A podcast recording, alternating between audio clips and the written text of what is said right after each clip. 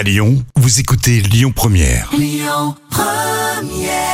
Bonjour Rémi, bonjour Jam. On commence avec les audiences télé d'hier soir. TF1 arrive en tête avec la mini-série Fugueuse, près de 4 millions de téléspectateurs.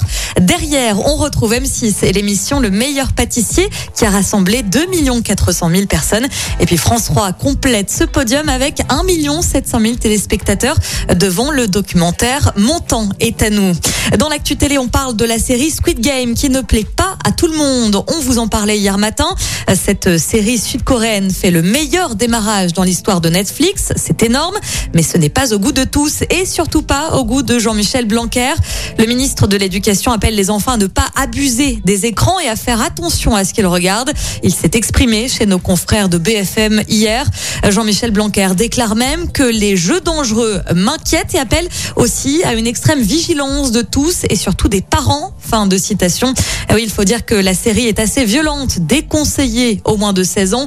Euh, Plusieurs situations dangereuses ont été signalées dans les écoles où les élèves essayent de reproduire certaines scènes, certains jeux violents qu'ils avaient vus dans Squid Game.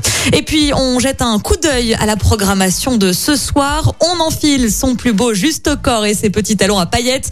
C'est Danse avec les stars qui revient sur TF1 à partir de 21h05. Écoutez votre radio Lyon Première en direct sur l'application Lyon Première, lyonpremière.fr et bien sûr à Lyon sur 90.2 FM et en DAB+. Lyon Première